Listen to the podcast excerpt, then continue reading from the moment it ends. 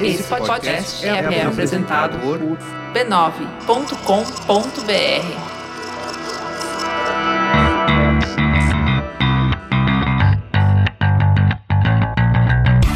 Olá, eu sou Alexandre Maron Eu sou a Leila Germano, e esse é o Zing, um podcast com conversas profundas. sobre assuntos aparentemente banais. Isso aí, bem-vindo, querido ouvinte, bem-vindo, bem-vindo.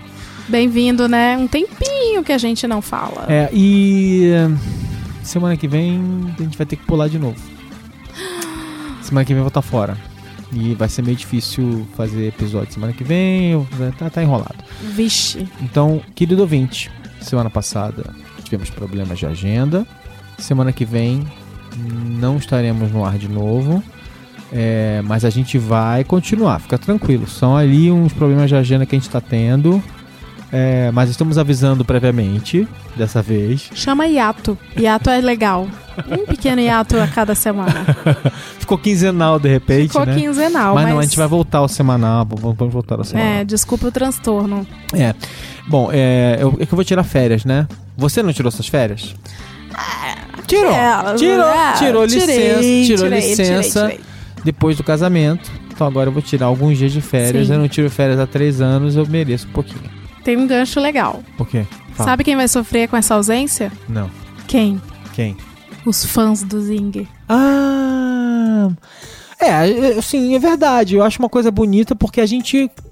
Assim, eu tenho orgulho de dizer que nesse ano e meio, vai, do Zing, a gente construiu uma relação com alguns milhares de pessoas fiéis que nos ouvem todas as semanas, que mandam comentários e tal, e que a gente pode chamar de fãs, né? Legal. São, sim, são fãs. São pessoas muito queridas. Que são Que queridas. acompanham, É, que criticam Que com carinho, né? Que criticam. criticam de um jeito legal. que participam, que consomem Participam. semanalmente. É verdade, é verdade. Então a gente queria falar sobre fãs. Olha aí. Que Isso coincidência, meu Deus. Pois é, e de novo, né? Vamos lá. Os fãs, e aí eu quero falar um pouco, dar uma geral sobre esse assunto e tal, mas os fãs, a discussão, os fãs discutem muito, os fãs falam sobre o que eles amam o tempo todo. Como é que é o assunto é, principal da vida dos fãs? Geralmente é aquilo que eles amam, ou aquelas várias coisas pelas quais eles são fanáticos. Afinal de contas, o termo fã, se vocês não notaram, o termo fã vem de fanático. Mentira. Do que é você, mesmo? você é fã do que, Leila? Ah, Ih. meu filho. Vamos falar de cultura pop raiz, cultura pop moleque, tá? Uhum. É Marcelo Rezende. Marcelo Rezende da, da Record? Isso. Vamos falar da Record. Vamos falar o, o repórter investigativo. Então, o Marcelo Rezende, por exemplo, quando eu, quando eu era repórter lá em Barbacena, muitos e muitos anos atrás, não, quando eu era repórter lá na Folha, muitos e muitos anos atrás, o Marcelo Rezende ainda estava na Globo, na TV Globo, antes, ele, enfim, ele passou por alguns lugares e tal. Ele fazia aquele programa de reconstituição de crime. Linha direta. Pois é, então assim, o Linha Direta, antes do Marcelo Rezende fazer o programa, quem fazia era o Domingos Meirelles. Mas enfim, é, naquela época de, de cobertura de televisão, eu conheci o Domingos Meirelles, Gentleman, e conheci é, o Marcelo Rezende, que não é o Gentleman. Mentira que você conheceu o Marcelo Rezende ali. ah, conheci- imagina, conheci como repórter ali, entrevistei ele, Meu Deus entrevistei ele algumas céu, vezes Neste e tal, momento tô invejando você. É, mas um caso que, assim, se ele cruzar comigo na rua, é, ele não vai nem saber que eu sou, obviamente. Ah, ele falou bem, comigo como ele falou com um monte de bem. gente e tal. Mas enfim, entrevistei ele algumas vezes. E ele, claro, obviamente que eles, esses caras são personagens também, aquela coisa toda. Mas ele é um pouco. Ele, ele realmente. Ele já era um pouco daqui, da, da- daquela figura meio é, exagerada e tal, não sei o quê. Mas é um. Enfim, mas era um baita de um repórter ali, um, um cara que, que apurava história, ia atrás. Sim, e ia tal. até o Era. fim. Naquela época ele era um baita repórter. Depois, hoje em dia, ele é um apresentador, Não, hoje né? em dia ele é apresentador de Fé de Ver e ele encarnou o personagem mesmo, É, exatamente. cômico até, pra falar de Que é crime. engraçado. Que, aliás, É engraçado. engraçado ele sempre foi, né? Ele sempre teve um senso de humor bizarro é, nas conversas com ele e tal. É. É. E era engraçado porque ele, ele também apresentou o programa que, que também era uma imitação do programa da, de reconstituição da Globo depois, não sei o que, tal, tal, tal. E ele não dá pra ter uma pessoa mais diferente do Domingos Meirelles do que o Marcelo Rezende. Domingos Meirelles é o cara mais É muito elegante. elegante, discreto, intelectual, assim, sabe? Sério e tal. E o, Domingo, e, e o Marcelo Rezende é aquela coisa assim. Exagerada, sempre exagerado, espalhafatoso e tal. Então você é fã do, do Marcelo Rezende. Sou fã do Marcelo Rezende. Sou fã do Silvio Santos e eu acho Foca que todo mundo. Foca em mim! É, corta pra mim.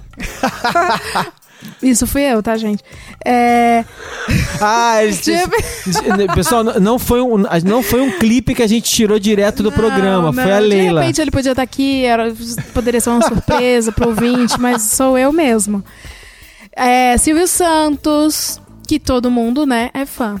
E eu conheci ele, Deve ter alguém que não gosta do Silvio Santos. não conheço. Ah, eu também entrevistei o Silvio Santos, é verdade. Também, também lá. Cara, é que na época, na época da Folha eu cobri televisão aberta. Nossa, Lê. Na na- é, Você é, foi feliz, viu? Anos depois eu cobri muito, muito TV paga, TV por assinatura, né? No tempo que eu cobri TV por assinatura, eu fiz muita coisa legal de cinema e televisão. Fiz muito disso na Folha também, mas eu cobria. Então eu fiz muita, muita cobertura de seriado, cinema e tal. Mas na Folha eu cobri muita TV aberta, novela e tal. Então, aí, aí eu tive muito contato com essas figuras aqui. E no meio dessas histórias, volta e meia rolava alguma situação em que alguém falava assim: vai lá e fala com o Silvio Santos. Ai, meu Deus. E aí nessa época, o Jaça era ali na Brigadeiro Faria Lima, perto ali da Rua Mauri e tal, não sei o quê. E o Silvio, ele ia pra lá todo dia mexer na, na cabeleira. E, gente, isso faz tipo. Olha, na Folha, isso foi 17, 16 anos atrás. Trabalhei na Folha em 98, 99, 2000. Então, assim, faz muito, muito tempo. Uhum. Então, o Silvio, o Silvio Santos tá com 80 e tantos anos agora, É né? 84. Na época ele tinha 60 e poucos anos. Tinha 60. Não, o importante é que ele Tinha mantém quase o 70. vício. Mas ele já, assim, mas ele, ele era um cara jovial. Aham. Ele, se, ele é, se ele é um se ele é um velhinho hoje em dia Jovial. jovial, imagina naquela época. É. Então, assim, a regra era assim: todo jornalista fazia isso, começava a falar com o Silvio Santos, né? Ali meio pegado de surpresa, você ia pra porta do Jaça, ficava esperando o Silvio Santos sair. E quando ele saía, a regra era a seguinte: você não enrola, velho. Você ia lá, olhava, oi Silvio, tudo bem? E ele era super simpático. Ele vinha e falava, tudo bem e tal. E aí você falava. Isso, isso é o Alê fazendo. tá? Gente, não era o Silvio Santos que estava aqui do meu lado falando. E aí você fazia a pergunta. Eu não lembro mais o que, que eu perguntei pra ele algumas vezes, em alguns casos que eu tive que ir lá. Mas a piada era que você, às vezes, pra conseguir uma entrevista, você ia, tipo assim, cinco vezes. Você fazia uma pergunta por dia pra tentar ver se ele respondia alguma coisa. E aí você ia montando uma entrevista algumas vezes. Mas é bem difícil, né? Mas você ia pra porta do, do Jaça, ele ia passando. Então, do caminho da porta do Jaça até o carro dele que ficava parado na frente, acho que era um, sei lá, qual era, eu não entendo nada de carro, mas acho que era, sei lá, era um Lincoln branco, uh, whatever. É, roda a internet um Santana que a placa é, é Ma Oi. Viu? Mas talvez não seja. E aí ele vinha, e aí, e aí você imagina que ele tinha cinco seguranças? Não, não tinha. Ele tava. Os seguranças estavam ali, eles estavam à distância. E, é suposta, e a história era que ele não andava com segurança. A segurança dele era o fato de que todo mundo, ninguém jamais ia se meter com ele. E aí ele vinha andando, você andando com ele até o carro, você fazia perguntas, ele respondia quando ele queria, você ficava fazendo pergunta pra ver se ele. Que aí era uma isca, né? Uma hora ele dava vontade, dava louco, ele Responde. tinha vontade de responder, respondia. E aí ele ia até a porta dele, você ia junto, a vida de repórter, ainda mais de repórter foca, né? E o novato era mais duro ainda. Os, os- os meninos sofriam mais ainda. Mas eventualmente você vai lá, você vai seguindo o cara. E aí tinha um ponto que ele ia abrir a porta do carro, e aí ele olhava e falava assim. Por favor, eu preciso fechar a porta, porque você meio que se colocava entre a porta e, e o negócio pra ele não fechar, pra você tentar uma última chance de fazer a pergunta. E aí ele, super Silvio Santos, ele ainda falava assim: Eu preciso fechar a porta. Ah, muito fofo. E aí ele fechava, aí você dava um passo pra trás e ele fechava a porta, mas ele era muito assim, é, figuraça. Enfim, mas é coisas, né? Fãs, fãs. Fãs. E, mas era muito engraçado, porque todo mundo sabia que ele fazia isso, todo mundo sabia onde era o Jaça e, e, e, sei lá, não tinha multidões todo dia lá, então as pessoas estão acostumadas, né? Não tinha uma legião de fãs ali esperando o Silvio Santos passar todo dia. Você é do Rio de Janeiro. No Rio de Janeiro, a gente sabe que tem um, um monte de celebridade e um monte de gente que não tá nem aí pra elas. Como É, que é isso? Mais ou menos, né? Tipo assim, as pessoas enchem o saco dos artistas no Rio também. Mas... Nossa, Ale, eu, eu não acho. Quando eu vou pra lá. Olha, discordamos aí, você que quer que a gente discorde. Quando eu vou pro Rio e quando amigos meus vão pro Rio, eh, todo mundo sempre volta com essa história de caramba, lá é celebridade a rodo, ídolo a rodo e ninguém liga. Ah, assim, Não tem é- fãs? É, é claro que não é. Como é mais comum do que aqui, é claro que não é a mesma comoção que é em outros lugares onde é mais difícil você enxergar, é, dar de cara com uma celebridade. Até porque, assim, se você mora no Leblon, Ipanema, em alguns lugares ali da Barra, até porque por causa do Projac, muitos deles moram na Barra e recreio para ficar perto do trabalho. Mas se você mora Leblon e Ipanema, você vai cruzar com essas pessoas o tempo todo. Então, uma hora você para de encher o saco deles, né? Você já pegou autógrafo, já tirou uma selfie, não sei o que, sei lá, você vai fazer isso toda hora. É claro que, então, o assédio vai ser menor. Mas, até porque tem muito turista, tem sempre alguém, as pessoas param eles também. Só que é, mais- é menos, é verdade. É menos, mas não é que não tem assédio, é só menor. Aqui em São Paulo, acho que o pessoal também tá mais acostumado. Agora, quando esses caras vão pra fora desse círculo, eles são bem assediados, é verdade. Eu concordo, tudo bem, você tá, não tá errado. Não, tá de É. todo, não, não está de todo errada, só um pouco errada. Ah, Só um pouquinho. Não, é que, assim, isso dá a impressão de que quanto mais distante você é do ídolo, mais fã, é, visceral você é. É, Eu tenho um amigo que ele é sociólogo, ele é doutor em, em sociologia e ele estudou cultura otaku. E daí ele me comentou um dia isso, que os Pera, otakus pera, pera, no Brasil... estu- Estudou o quê? Que, que negócio aí que você Ai, falou? Desculpa, gente, agora vem o É, é, cantinho você- cultural. Peraí, você tá fazendo o quê? Você, você faz, o cara faz obra, ele vai e, e põe taco na casa das pessoas? exatamente, Ele põe o taco mentira. na casa das pessoas? Não, ele... ele não, faz gente. sinteco? Vamos agora pro cantinho cultural aprender o que é cultura otaku. O que, que é otaku, ô, ô, Leila? Não sei do que É, você está falando. Eu vou resumir, tá? Em um tweet, em um snap de 10 segundos. É, Basicamente é como os japoneses chamam os fãs. É que aqui no Brasil, como isso veio, é, como é um nome japonês, acabou sendo adotado para os fãs da cultura japonesa, de, de mangás, de filmes e de personagens. Aí tem aquelas meninas que se vestem com a moda daquele bairro Harajuku. É, o pessoal associou mais com mangá e anime, né? Isso, É, o termo genérico era mais ligado a. É engraçado, né? admiradores, a fãs de É, é- tudo é da engraçado cultura que se pop. você pensar bem, quase que se conectaria com o que a gente acabou depois definindo de forma genérica como o geek. Porque o geek, supostamente, o geek, a forma. ge- A gente, de novo, a gente é, identificou o geek, a palavra geek, com tecnologia e com nerdice e tal, não sei lá. Mas o, o, o geek, você pode ser um geek de futebol, porque você entende tudo de futebol. Você pode ser um geek de carro, Silvio você Santos. entende tudo de carro e tal, tal, tal. Então, é, mas enfim, o otaku é o termo genérico para os carinhas. Para os fãs, para os admiradores super, de cultura fãs. pop. Aí, é, o que esse cara me falou, o João Paulo, é que aqui no Brasil, pelo estudo dele, que o doutorado dele foi em cima de cultura otaku. é, os brasileiros, por isso que eu falei da distância, os brasileiros gastam mais de dois terços os, os otakus do salário com as suas paixões, Ah, é? financiando fantasia, principalmente os de cultura japonesa Ah. financiando fantasia, financiando Cosplay? fazendo cosplay, isso. Então, Cosplay o quê? O que é cosplay, é, Leila? ai meu Deus, eu Ah, é a fantasia do seu personagem favorito, não é você Ah. encarnar e, e por algum momento algum, né, passar aquela vergonha. Mentira, gente. Beijo cosplay. é legal, é bem bonito. Eu acho eu acho bonito. Bom, eu, eu sou partidário da ideia, eu sou, eu sou envergonhado, né? Eu sou envergonhado. Eu lembro de uma vez que eu, que eu marquei, eu, eu fiquei enchendo o saco da. Gente, vamos fazer uma festa, a fantasia lá em casa. Chamei a galera, o pessoal foi, comprou fantasia, comprou não, é, alugou fantasia, o pessoal fez fantasia. Aliás, fiz algumas festas de fantasia incríveis lá em casa. E eu, né, comprei uma camiseta bacanérrima do Capitão. Será que eu tenho essa camiseta? Que agora ela cabe em mim. Do Capitão Kirk que eu comprei lá em Londres, super legal. E aí, vou colocar a camiseta do Capitão Kirk, só que eu tinha engordado os quilinhos, a camiseta ficou. Ela ficou apertada em mim. E aí, era a única fantasia look. que eu tinha planejado usar naquela noite. E aí aconteceu que eu simplesmente recebi todo mundo sem fantasia, todo mundo foi pra festa na minha casa fantasiado, incrível, fantasias incríveis.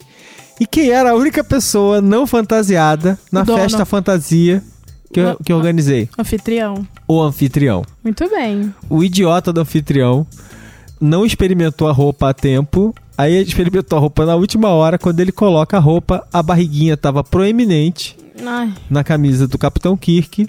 E aí eu desisti de usar, porque eu falei, ah, não vou ficar com essa camisa E aí, fez o quê? Ah, eu botei uma camiseta normal e eu era a única pessoa sem fantasia. O pessoal levou super a sério, as fantasias eram incríveis. E eu- o único cara não fantasiado era eu. Mas enfim, mas eu sou um pouco envergonhado de pagar, esse- de pagar esses micos, que não são micos, porque eu acho super Não legal. são. Mas é que assim, quando você é envergonhado, isso parece um mico. Esse é o meu ponto, entendeu? É. É, tava devendo essa informação, tá? É, cosplay é costume play, que é a, a, a caracterização Isso, do caracterização. personagem. E eu acho que é uma das coisas mais legais quando você vai à convenção. É, é, é uma atração à parte Sim. ver, um, as fantasias são muito legais, dois, o nível de dedicação dessas pessoas para fazer a fantasia mais incrível. Sim. Porque eles realmente gastam muito tempo é, é, tentando criar a fantasia mais fiel e os melhores, eles eles fazem muitas vezes uma releitura, assim, eles não só fazem uma fantasia, sei lá, de um personagem, como eles adicionam toques, assim, pontos de vista interessantes e tal. É muito, muito, muito, muito legal. Você acha que tem diferença? A gente já sabe que tem diferença e, e um grande abismo entre Ah. o cosplay e a fantasia da festa fantasia do além. Mas quando a gente fala, caiu aqui um Silvio Santos, tá, gente? Ah. Quando a gente fala de cosplay e daqueles sósias que iam em programas de auditório, porque todos fazem performance, né? Assim, os mais. Tipo, o melhor Michael Jackson do Brasil. O melhor Michael Jackson, a melhor Marilyn Monroe. Aí a gente sabe que no Sana, em outros, na Comic Con, em outros festivais, assim, tem os cosplayers que também fazem suas performances. Aham. Tem uma diferença? Você acha? Bom, é, deixa eu pensar. Você me pegou de surpresa nessa pergunta. É Se tem uma isso. diferença, deve ter uma diferença no sentido do, do nível de elaboração é, consciente ali do, do, do que os caras estão fazendo, muitas vezes, assim, tipo, o, o nível de, de estudo. Às vezes eu sinto que muitas vezes, assim, tipo. O que eu senti nas, na- nas vezes que eu vim programa de auditório, antigamente, hoje em dia, hoje em dia não, porque todo mundo está muito mais informado, é que eram sósias meio. É uma coisa mais intuitiva, assim. Eles não estudavam tanto para reproduzir é, os personagens que eles estavam meio sendo sósias, entendeu? E hoje em dia, com o nível de informação que a gente tem e tal, não sei o que, não. Esses caras, quando eles criam uma, uma, uma reprodução, uma fantasia para recriar uma outra pessoa, um outro personagem, seja lá o que for, eles vão muito a fundo. Eles sabem tudo. Eles vão, eles fazem uma pesquisa profunda para construir aquilo. Dali sai coisas absolutamente sensacionais. Inclusive coisas muito complexas, né? Porque eles abraçam desafios grandes, tipo assim, fazer, cara, tem os caras que fizeram a, a- a armadura do Homem de Ferro. Tem que fazer, ela tem que ser articulada, e ela tem que ter as luzes e, e, sabe, cara, é incrível. Então, tem coisas muito, muito legais. Você fala, cara, não acredito que o cara fez. Olha o nível de detalhe, olha como é lindo, olha como é perfeito. Tá? É, é. É um trabalho bem bacana. E muita gente acha tosco, né? É, e eu acho, o que eu gosto também, e de novo, assim, é, é engraçado, né? Porque eu- aquele negócio que eu falei da releitura, né? Eu acho uma coisa interessante, porque é o seguinte: durante muito tempo, deixa eu, deixa eu ver se eu consigo elaborar isso de um jeito que faça sentido. Durante muito tempo, os personagens, eles eram. Até são, vai mas assim, é- é, os personagens, eles foram exportados para o mundo geralmente pela cultura americana, né? A maior parte das pessoas, tem a japonesa também, vamos dizer que os americanos exportaram a cultura deles para o mundo, cultura pop. Então, se você pegar vários personagens da Marvel, por exemplo, que agora são muito populares, são assim, Homem-Aranha, Capitão América, não sei o que, lá. Você vai olhar os personagens, são brancos, né? Geralmente, então assim, tipo, Homem-Aranha, Super-Homem, Batman, geralmente são, são homens brancos, ou então você vai lá olhar Mulher Maravilha, não sei o que, são mulheres brancas, no máximo morenas, tal, com um tipo de corpo específico, não sei o que, lá. Então são biotipos, tipos físicos e tal, muito, muito específicos. Então uma das coisas que eu acho interessante, que para mim foi um passo à frente na discussão do cosplay, por exemplo, foi um momento em que as pessoas se libertaram da tentativa de reproduzir pura e simplesmente uma imagem do personagem estabelecida, cristalizada. A Mulher Maravilha tem que ser morena, branca, não sei o que lá. E as pessoas passaram a se apegar ao ícone do símbolo da Mulher Maravilha, por exemplo. Então a Mulher Maravilha, ela pode ser negra, ela pode ser oriental, ela pode ser, é, é, entendeu? Ela pode ser qualquer coisa. Ela, o que importa é ela ser uma mulher forte que, que toma frente, que é capaz e tal, sei lá. Sei lá, o Homem-Aranha, até porque hoje em dia, por exemplo, o Homem-Aranha nos quadrinhos é, tem o Homem-Aranha negro, por exemplo. Se o Homem-Aranha ele era o, o, o garoto comum, o everyman, o Homem-Aranha pode ser um menino negro. Então, assim, acho que uma das coisas. É, apesar de que a roupa não mostrava nenhuma parte do, do, do corpo dele, então uma das coisas que sempre fala assim, cara, o Homem-Aranha pode ser qualquer pessoa debaixo daquela roupa, né? Então, é, eu acho que uma das coisas legais, assim, do, do, cosplay foi o momento em que as pessoas começaram a se libertar da necessidade, né, de reproduzir aquela iconografia perfeita e que geralmente era imposta do homem branco, a mulher, não sei o que, com peitão, bunda, não sei lá elas começaram a se apegar ao símbolo que aquele personagem significava e aí incorporar nela. Então a Mulher Maravilha pode ser mais baixa, pode ser mais gordinha, pode ser loura, pode ser. Né? Pode ser negra e assim por diante. O Homem, o, Homem-Aranha pode ser negro, pode ser latino, pode ser.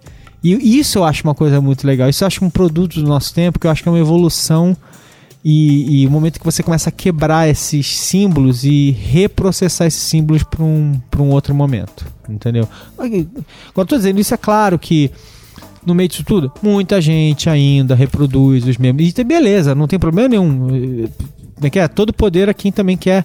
Porque, por outro lado, também pode ser o seguinte: não, cara, peraí, peraí. Eu quero fazer o Homem de Ferro do primeiro filme do segmento em que o Homem de Ferro foge da caverna do Iraque, entendeu?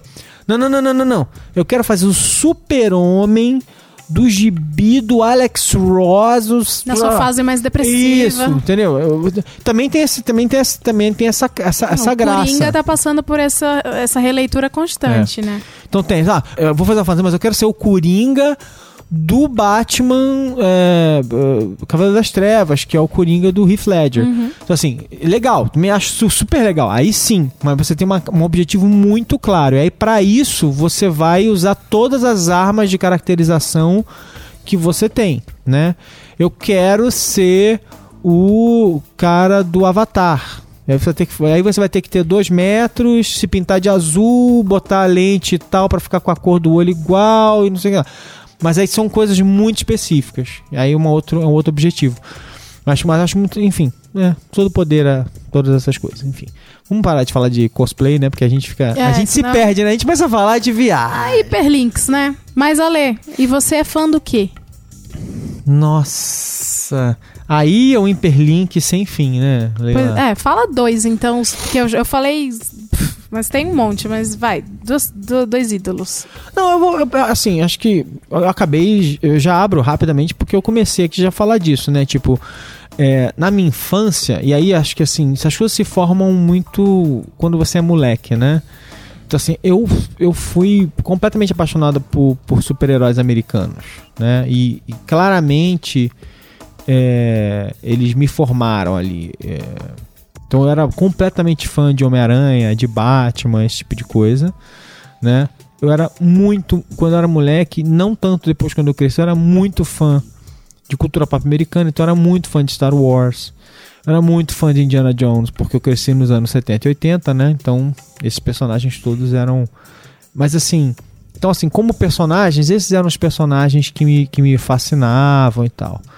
Agora, como gênero, eu sempre fui um fã de ficção científica. Então, assim, ficção científica, viagem no tempo, todos esses temas, assim, que trazem discussões filosóficas interessantes e tal, sempre me fascinaram. Então, eu gosto desse tipo de coisa. Eu gosto de discussão, de discussão científica, né? do efeito que grandes mudanças tecnológicas trazem no mundo, tá? trazem na, no tecido social e tal. Uhum. Então são coisas que. Por quê? Porque eu gosto de ficar conversando sobre isso. Assim como, assim como eu gosto de chamar uma amiga para vir bater papo sobre coisas e a gente grava e. E, e sai legal? E faz um programa eu sou capaz de, de ficar conversando sobre esse tipo de coisa durante horas. É, a gente. E, e, isso qualquer coisa, né? Tipo, meus amigos. A gente. A, a, minha namorada fica falando que eu sou comentarista de série, filme, né? Que eu fico horas conversando com ela depois sobre as coisas que a gente assiste. E eu fico aqui viajando. Nossa, mas você viu que aquilo, que legal, porque isso aqui significa aquilo, o que, que você acha e tal. Eu gosto disso.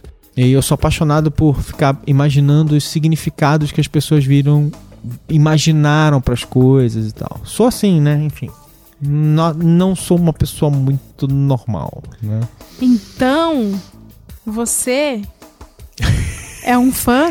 ah, você foi nas categorias de fã? Eu fui, tava o Ale falando, gente. Tá, eu, eu sou qual? A gente tá aqui com a listinha de categorias de fãs. Ah, já sei. Você já vai me, me, me categorizar. Eu, vou, eu vejo que você é um fã intelectual. Bom, é, é, eu. eu é, Defenda-se. Eu chamaria de fã pretencioso, na verdade. Eu acho meio pretencioso chamar de uma pessoa de fã intelectual. Eu acho assim, tipo. É, pretencioso é, é um jeito meio se auto-sacaneando, né? Eu acho assim, é, a, o ponto aqui, no fim das contas, é porque, porque eu posso estar errado em um monte de bobagem que eu vou falar, né? Então, é por isso que eu falo que é pretensão. Na verdade, é o quê? É ficar viajando nas intenções das pessoas. E você tá só viajando, né? Porque você, a não ser que. E aí a segunda coisa que eu faço é, naturalmente, como bom geek, é ir procurar tudo sobre aquele negócio, né? Então, assim, eu vejo um filme muito bom. Eu fico às vezes viajando, conversando sobre, poxa, o que, que aconteceu aqui e tal nesse filme, o que, que minha interpretação do, do final e tal, não sei o que, mas aí eu vou procurar a entrevista do diretor do filme, do roteirista, do ator tal, Aí eu quero saber o que, que os caras tinham a dizer sobre aquilo. E eu lembro uh, de um filme clássico do Paul Verhoeven dos anos 80, com Arnold Schwarzenegger, que era o Total Recall, que é o Vingador do Futuro. Então, dos anos 80, final dos anos 80, início dos 90, sei lá. O Vingador do Futuro. É, teve uma refilmagem com o Colin Farrell em 2012 e tal. É Vingador do Futuro de 90. Então eu lembro de ter visto esse filme. Esse filme basicamente é assim: o Schwarzenegger queria ir para Marte, e aí era um futuro em que Marte supostamente está sendo colonizado e tal. Não tem grana, então ele resolve, em vez de ir a Marte, ele paga uma grana para uma empresa chamada Recall, que ela implanta memórias em você. E aí, na hora que você paga uma grana, ela supostamente faria você lembrar que foi a Marte sem ter ido a Marte. É muito mais barato do que a Marte. Então você a Marcha de Arte. Você nunca viu esse filme? Você nunca viu esse filme? Eu tava então. me segurando pra esse trocadilho, perdão. E aí, e aí você, tipo assim, você senta na cadeira, em vez de você passar, sei lá, uma semana em Marte, você sai dois minutos depois lembrando que você passou a semana em Marte. Bem mais barato. Opa! Só que na hora que eles configuram, eles falam assim: Ah, então aqui, beleza, ó, você vai ser um herói, porque, ah, mas tem o nosso pacote especial, que é com aventura. É tipo aqueles bugs lá do Ceará. Sim. Sabe, com e aventura? Então, oh, se sei. Imagina que é com aventura. Então, com aventura é assim, não, aí você vai salvar Marte de um, não sei o que lá, vai ser um freedom, vai ser um guerreiro da, da liberdade, vai ter não sei o que, vai ser traído, não sei o que, blá blá. Então corta pro cara subitamente acorda no meio do, do procedimento que supostamente implantaria a memória dele, e aí de repente ele é um, ele é um agente, um agente secreto que esqueceu a identidade dele, mas aí a mulher dele estava na verdade é uma traidora, e estava tentando controlar ele, e aí ele é, foge para Marte, aí vai lá para Marte, ele, enfim, uma história toda elaborada, coroada pela péssima atuação de sempre do Schwarzenegger. É, mas, ah, mas, é um mas ele, mas é, que era um superstar e dane-se. E o filme é ótimo. E 1990, quer dizer, lembre-se, era a época pré-DVD, né? E eu lembro assim, cara, no fim das contas é o seguinte, acaba o filme e aí eu acabei o filme e falei assim, óbvio que tudo que aconteceu depois da cena da, que ele vai na recall, tudo que aconteceu no resto do filme é a memória implantada na cabeça dele. Óbvio, para mim era óbvio. E aí começa uma discussão gigantesca entre eu e vários, alguns amigos. Eu tinha um amigo que, que era o. Também fãs Que- intelectuais, Pois é, pretensiosos. pretensiosos. Que a gente ficava assim, não, eu e esse amigo, não, eu tenho certeza que aqui é uma. É tudo uma memória e tal, não sei o que, sei lá. E aí, beleza, aí outras pessoas, não, imagina, claro que ele viveu aquilo tudo e tal, não sei o que, sei lá. E aí demorou anos até eu comprar, anos e anos depois, uma- um DVD, uma edição especial do Vingador do Futuro, do Dr. Recall, com um documentário e tal, não sei o que, sei lá, com uma entrevista do Paul Verhoeven, com o Paul Verhoeven falando assim, não, claro que é, isso é só uma memória dele, não sei o que, não sei o que lá. Eu falei, yes! Ah, Finalmente, anos e anos depois, ele- uma confirmação oficial de que é tudo uma memória implantada. E aí você já não falava mais com os amigos, e aí não. Não, e aí a gente se reencontrou e fomos todos amigos novamente. esfregou na cara. Não, imagina. Ai, Ale, se fosse canceriano, teria esfregado. Mas assim, imagina, é, anos e anos depois a gente se comunicou. Já via, sei lá, Facebook, Orkut, não sei o que foi na época. Galera, então tá vendo, ó? Eu achei aqui o DVD do Total Recall, assisti e eh, o Paul Verhoeven confirmou que a história era mesmo, tal, tal, tal. Sei lá, é, é engraçado esse tipo de coisa, né? Você fica anos pensando naquele assunto, você vê o filme de novo e fala, tu tem certeza que isso é tudo uma memória. Você tá assim com Stranger Things, não tá? Não, eu não tô, porque é, é, tá aí, é uma coisa engraçada. E aliás, não tá nessas teorias e, aliás vamos lá. malucas. Isso é, é bom. é, de certa forma, né, a gente tá um pouco falando nisso, por quê? Porque nas últimas semanas é um tal de Stranger Things no Netflix, todo mundo falando de Stranger Things. É um tal de Pokémon GO, todo mundo jogando Pokémon GO Ah, e falando de. Pokémon GO e não sei o que, não sei o que lá. E aí, assim. come to Brazil. É, e todo mundo, né? E são fãs apaixonados é, dessas coisas e tal. E o que eu acho mais interessante dessas discussões foi a relação das pessoas entre si, né? A relação de, de fãs de uma coisa com fãs de outra coisa. Então a gente chega mais nisso daqui a pouco. Mas é, o, no caso do, do Stranger Things, eu vi, eu curti pra caramba. Minha namorada assistiu comigo, a a Flávia assistiu comigo, a gente ficou vendo juntos eu senti que é assim, ela curtiu mais do que eu. Ela foi vendo, é, é, é, ela curtiu a história mais do que eu.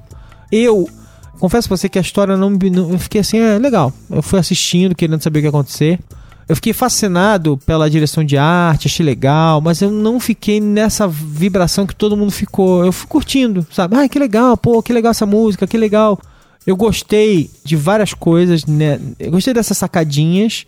Eu gostei desse. de- deles terem desenhado a série em três níveis principais, né? Tipo assim. Então tem o nível das crianças, que elas trabalham como se fosse um filme do Spielberg clássico, um ou, ou produzido pelo Spielberg, né? Então, as crianças estão num ET, num Goonies, né? Os filmes ou do Spielberg ou produzido pelo Spielberg, que eram clássicos dos anos 80. né? Os adolescentes estão numa espécie de um filme, um filme do, do, Do Stephen, Stephen King, né? Um, um Conta Comigo, uma coisa do tipo e tal. E a Winona Ryder tá no Contatos Imediatos. Então, assim, é muito interessante que cada núcleo que ele estabeleceu, ele colocou eles em três tipos de filme diferentes. E aí ele basicamente é, é, tenta cobrir todo um, um alcance gigantesco de tipos de filme dos anos 80. Ah, achei isso divertido? Achei. Pirei alucinadamente na série? Não, isso, é- isso, isso foi engraçado, assim. Mas também não tá xingando. Que não, nem. não, Né, não. tem as pessoas que não, não curtiram e descem o cacete, assim, sem.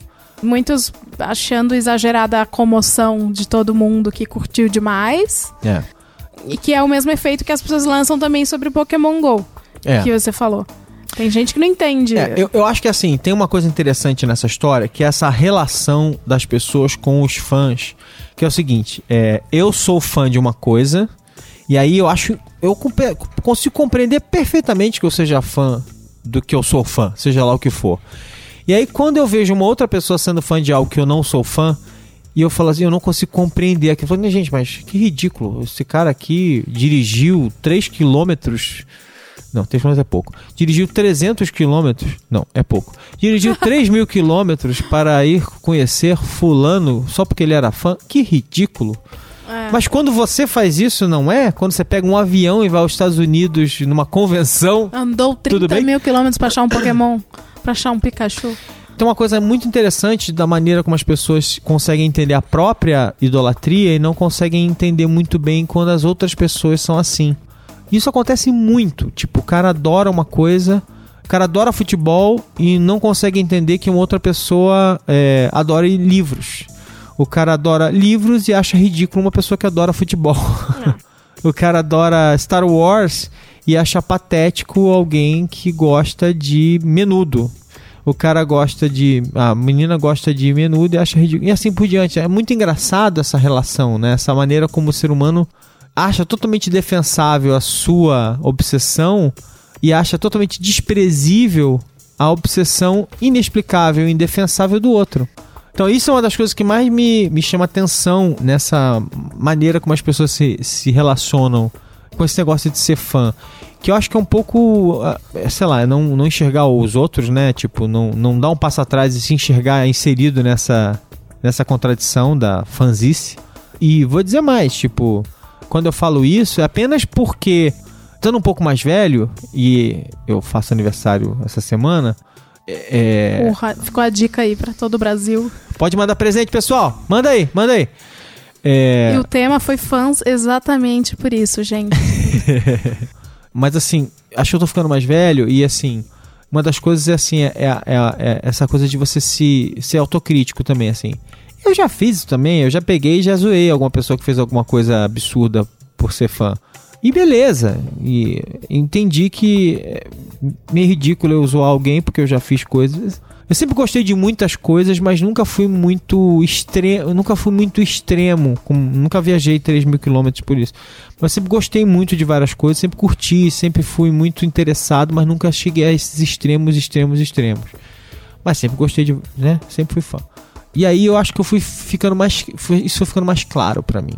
Mas, por favor, é, é, Leila, fale mais sobre as categorias de fãs. Vou falar. Antes de falar, quero só complementar o que você tá falando. Ah, Eu acho que a gente gosta das coisas que nos representam. Baixou aqui o espírito, Isso. o espírito do Altair. tá. A gente fica fã de tudo aquilo que representa o contexto de vida da gente. Então, é, eu nunca vou entender a cabeça de uma fã do Fernando Sorocaba. Quem é? É uma dupla sertaneja. Ah, tá. Mas eu, eu vou. Eu também nunca vou entender a cabeça de um fã de Game of Thrones, porque também não é o meu contexto de vida. Isso. E. Tipo a Juliana do Mamilos hoje falando que ela não tem menor interesse em Stranger Things. Sim, Né? e tudo bem. Isso aí. E tudo bem. Mas vamos aqui falar da continuidade aos tipos de fãs. A gente já falou aqui do pretencioso, que na verdade o nome é fã intelectual. Tá, fã intelectual. Agora eu vou falar de um tipo de. É, fã intelectual, na verdade, é o cara que fica. É, que não só gosta, como fica super analisando tudo o tempo todo e fica viajando, né? Sim. Tá.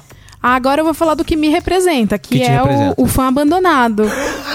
que você gosta de umas coisas que ninguém gosta. ninguém, impressionante, ninguém gosta do que eu. Eu não gosto de. Tipo. Ah, isso, Marcelo Rezende, programa policial. Eu Não, gosto mas, de programa mas o programa eu- tem audiência, eu as pessoas amam ele. Agora eu tô pensando que eu devo ter uma inclinação ao mau caratismo. Eu gosto do, de programa policial, Marcelo Rezende. Eu li, eu li a biografia do Marcelo Rezende. Você leu a biografia do Marcelo Eu, Rezende? eu- eu- inclusive, ele tem um programa também, pra quem não quer ler, tem um programa. Aquela, como se alguém quisesse. É, pra quem quiser saber mais sobre ele, tem um programa de um podcast do Celso Loduca, que é o Quem Somos Nós, que é um programa de filosofia É. que o Rezende participou, Ah, é? dando a opinião dele sobre o mundo, sobre a vida, e conta um pouco da Ah, vida vou dele. ouvir, vou ouvir. É bem interessante. Ele é uma figura interessante. E Agatha Christie, essas coisas que. Pô, Agatha Christie é legal pra caramba. Eu li eu amo vários caralho. livros da Eu Agatha também li Christie. vários, Ale. Vamos ser Quanto- amigos. quantos você matou? Ai, não, não os 64, que eu Ah. sei que ela tem mais Quantos você conseguiu, quantos você conseguiu matar de 19. verdade? uns 19. Cara, é, é engraçado, né? Pouquinho, eu lembro, mas eu ainda tô nessa caminhada. eu lembro de ter visto, de ter lido vários livros da Agatha Christie. E aí eu, eu tinha uma distinção, que era a seguinte. Era os casos que eu matava, porque eu, eu conseguia chegar nas deduções do Poirot da Miss Marple. Eu também. E tinha os casos que eu matava porque eu meio que acertava o, o culpado, mas eu não, eu não conseguia acompanhar O raciocínio. O raciocínio. Eu, eu ia fazendo uma eliminação, eu conseguia até matar uma. Eu conseguia matar a historinha. Não, o legal é que você vai fazendo mas aposta. eu, eu deduzia pela dramaturgia e não pelo. Não Ah, pela, sim. pelas pistas. Pelo que realmente entendeu? aconteceu. Isso. E você vai fazendo apostas, né? Você fica assim, ai, eu, no meio do, do, do livro, eu já acho que aconteceu isso, isso, isso, isso foi É, ele por causa disso. E aí você lê, nem mais por vontade de saber, você só quer ver se você acertou. Chega o momento do leitor da Agatha Christie que é isso. Você leu Caio Pano? O, a última, a Não, última mas história Tá do difícil Poirot? de achar, mas eu achei, recém. Ah, então, tá bom. ele, eu comprei no sebo. Que é, que, é, que é o último romance do Poirot. É. Aquele que ela chama de o último romance da Agatha Christie com o Poirot, sei lá, não lembro. Agora, então é isso. O fã abandonado é o fã que é fã de coisas que ninguém mais é fã. Ele não tem com quem falar, ele não tem. Pobrezinha. Peraí. É. Tá, vai. Outra. Você, é esse fã? Não, então vamos tentar esse aqui. O fã extremamente emo. Ah, emo. Fã emocionado. o emocional. Que chora. Chora, dirige muitos quilômetros pra achar o seu ídolo, aquele que se rasga, que se, esquen- se esconde embaixo da cama. Briga. Briga, que mais? Grava vídeos no YouTube falando Ah, Leave Britney. I- Isso, leave Britney Spears alone, please. Na época, né, dark dos seus ídolos. É isso, você é esse fã? Sim? Não? Então vamos pro próximo. Tem o. Como é que é? Que eles chamam de. O, o engraçado, né? O. O ridículo, o hilariante, o malucão. Que tem a ver mais com cultura. São os mais engraçados, criativos, que são mais Sim. engraçadinhos mesmo, né? Tem uns, tem uns perfis de que, que simulam é, cosplay e otakus, que eu acho que eu esqueci de cabeça que é, são geralmente são os garotos das Filipinas, dali daquela região da, da Ásia, que fazem zoeira com cosplay, né? Então eles são realmente fãs, mas eles usam pasta de dente, papel higiênico, lençol pra fazer para fazer essa linha mais engraçada. Pois é, tem, um, tem uma categoria que eu tava olhando ali, dessas categorias, que eu não consigo diferenciar essa da categoria dos, é, dos emocionais lá, dos, dos super emocionais, que é o que eles chamam de wanky. Que é, é que é, não, porque o wanky é, é raivoso, né? É, que são sempre irritados. São os dramáticos. Não, é que os emocionais tem muito mais a ver com Chorar. Acabou a banda, acabou o Exalta Samba. Ai, meu Deus, Não, é. nada a ver. Exaltação. Ai, o Exalta Samba acabou, é o último show do Exalta, e agora? E aí eles morrem. Ah, não, tem uns drama... É, porque tem uns dramáticos aqui que são, que são que ficam o tempo todo discutindo. É discussão. É, é, são é, o- o discussão. Enkel, ele é mais. Ele é Enkel mais discute- é, visceral. discute, discute, aí discute, é PT e. PSDB. Isso, isso. aí é o isso. pessoal, né? Coxinha isso, mortadelas. Isso, isso aí. Como é que é? Não vai. é, Como é que é? Vermelho, nunca será vermelha essa Ah, bandeira, nossa nunca bandeira será vermelha. não será aí, vermelha. essas e a coisas bandeira do meu partido é vermelha assim, assim. Isso, etc. É, tipo isso. É, legal, eu gosto dessas categorias, são interessantes, é interessante, São. gostei. Tá bom. Já que a gente falou dessas categorias e tal, não sei o quê, eu queria tentar amarrar no final aqui, depois a gente vai pros comentários pra finalizar, porque senão a gente estoura o tempo de novo e a gente tá exagerando sempre. Queria falar, eu acho que vale a pena falar um programa inteiro sobre esse assunto com calma depois, mas tem, a- a- tem uma categoria importante que é a fanfiction, que é o momento em que o fã, tão apaixonado, mas tão apaixonado, mas tão apaixonado pela, por aquilo que ele curte, ele resolve criar também. Ele resolve se, se aventurar a criar dentro daquele universo que ele curte. Isso. Contar suas versões. Bom, então acho que, gente, é, é, espero que vocês tenham gostado dessa discussão. Quero saber o que, vocês acham disso. Quero saber do que vocês são fãs. E que tipo de fã? Que tipo de fã vocês são, são hein? vocês? Ouvindo as nossas definições malucas aqui, que a gente foi catar na internet. Do que vocês gostam, do que vocês desgostam. Vocês concordam com a gente com esse monte de baboseira que a gente falou? ou Das baboseiras que eu falei? Vocês acham que Sandy e Júnior deveriam se separar em algum momento ou não? Conta pra gente. Isso. Queremos ouvir a opinião de vocês, porque agora nós vamos para os comentários. Então, gente, é, Leila, lê o primeiro aí. Felipe Romão. Gente, curti muito o episódio. Eu, igualmente como a Leila, demorei pra entender o Snap. Desinstalei umas três vezes. E no fim, ninguém me ensinou. O que me motivou a querer aprender foi mesmo ver a minha irmã mais nova usando o Snap. Tô falando que é coisa de jovem. Usando o Snap como se fosse a coisa mais óbvia do mundo. E que depois que você aprende, é mesmo. A principal função que me chamou a atenção foi o mapeamento do rosto. Aham. Mas o que hoje me prende lá é pura e simplesmente o conteúdo de alguns Snapchatters, como o Google Gloss, a Tainara OG e o Papel Pop. Putz, Papel Pop eu vou seguir. Sigo muita gente, muitos youtubers, mas os conteúdos que eu mais consumo são os daquelas pessoas que eu vejo no YouTube e nem dos meus amigos que eu vejo por aí, mas sim daqueles que eu vejo só no Snap. Não entendi, viu, Felipe? É, Ficou meio confuso, né, Felipe? Ficou. É, como os exemplos acima. Acho que ele quis dizer que ele prefere, muito além dos amigos dele, as pessoas que ele já via no YouTube. É. Parabéns pelo programa e obrigado por tomarem algumas horas do tempo de vocês para nos entender. Felipe, nós estamos todos aqui nos entendendo. É um processo Isso. de entendimento da gente. E aí todo mundo acaba se identificando e que bom. Cara, eu, eu tô seguindo gente demais no, Snap, Snap? no Snapchat, inclusive uma tal de Leila, né? Que não para de botar bobagem no Snapchat Sim. todo dia. Tá ótimo. Eu, mas eu, eu, eu curto muito a Luli Lucky, que é uma menina que fala muito sobre cinema, é muito legal. Ela, e ela fica comentando, ela fica falando sobre cinema pra. Já pra- conte a grafia pra eu. Luli, L-U-L-L-Y, Lucky, L-U-C-K-Y. Ah, co- lucky. Luli Lucky. É legal essa menina, viu? É muito, é- ela tem um canal no YouTube também, que eu gosto bastante, e ela. O snap dela é bem legal. Vamos finalizando aqui, porque já tá, ó, tá demorando muito. Então vou ler aqui os comentários que estão lá no SoundCloud. Olha que lindo. Então Marcelo diz o seguinte, ó. O episódio de hoje é o ultimato para quem ainda não usa ou quem usa e não vê muita utilidade no Snapchat.